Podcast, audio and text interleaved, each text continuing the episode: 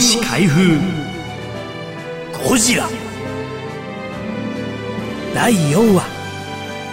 真珠湾が円谷特撮の原点。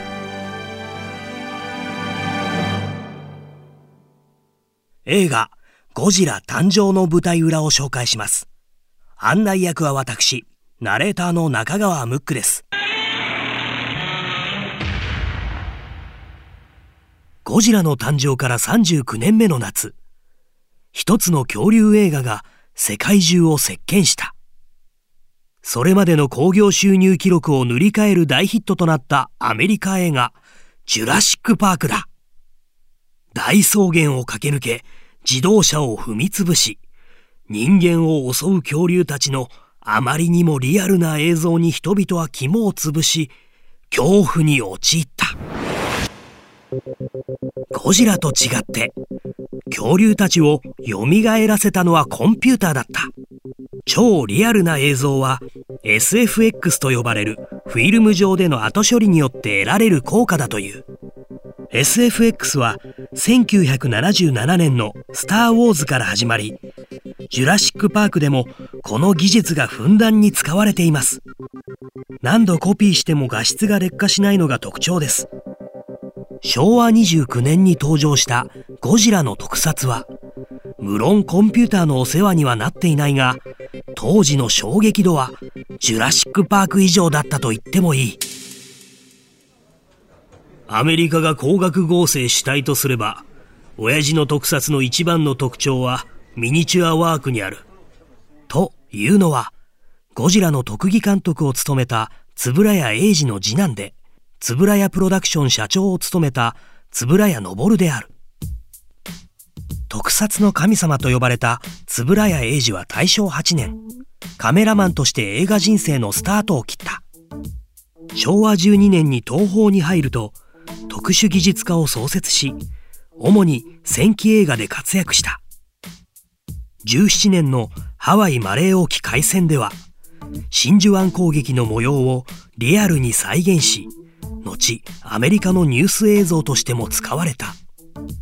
実はゴジラの特撮の原点もこの映画で使われた真珠湾の大ミニチュアセットにあった。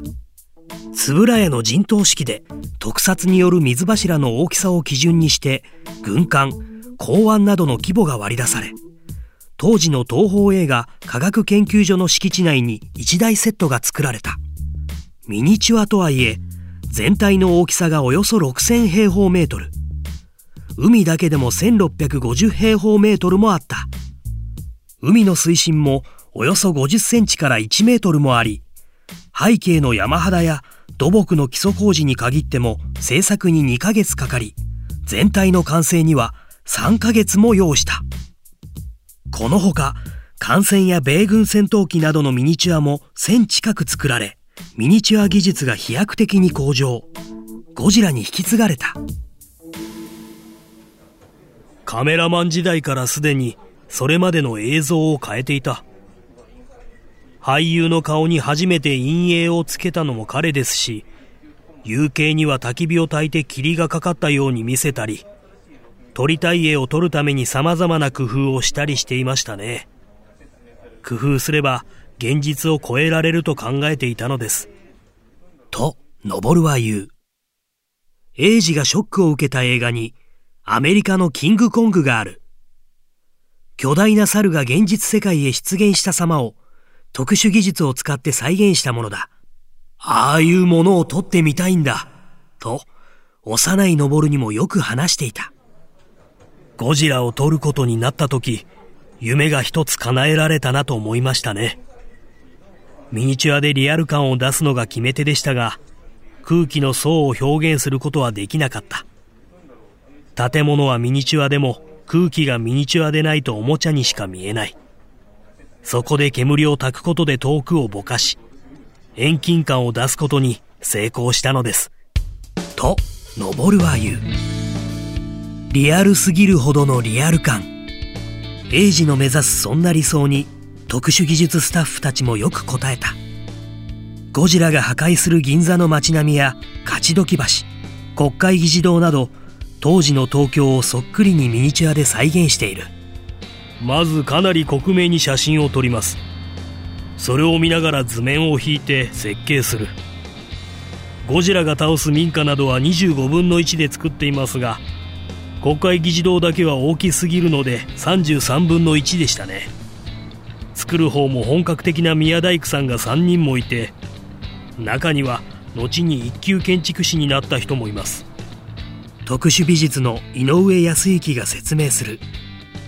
新東方にいた井上はゴジラで応援に来たまま東方にとどまり空の大怪獣ラドン日本沈没など一連の特撮映画の特殊美術を担当してきた。ゴジラ映画は伝統のミニチュア主体の特撮を守り続け高い人気を集めている。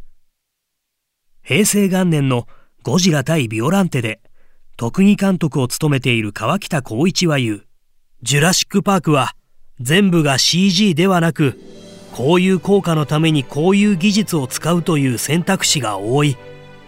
一方ゴジラは世界に通用すると言っても世界のマーケットはない。長年の歴史で培われた技術を駆使してこれからに向けたゴジラ像を考えていくことが大事だと思う。円谷英二の残した遺産は異なった進化を遂げて確実に今に受け継がれている。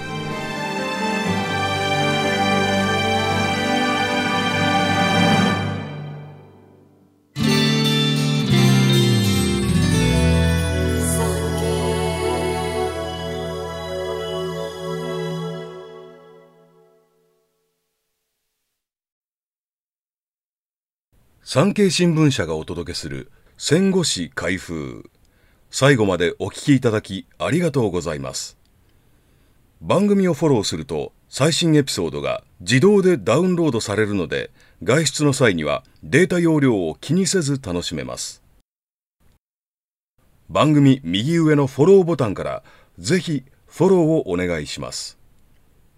また Apple Podcast では高評価とレビューをお待ちしております。ぜひ皆様のご感想をお聞かせください。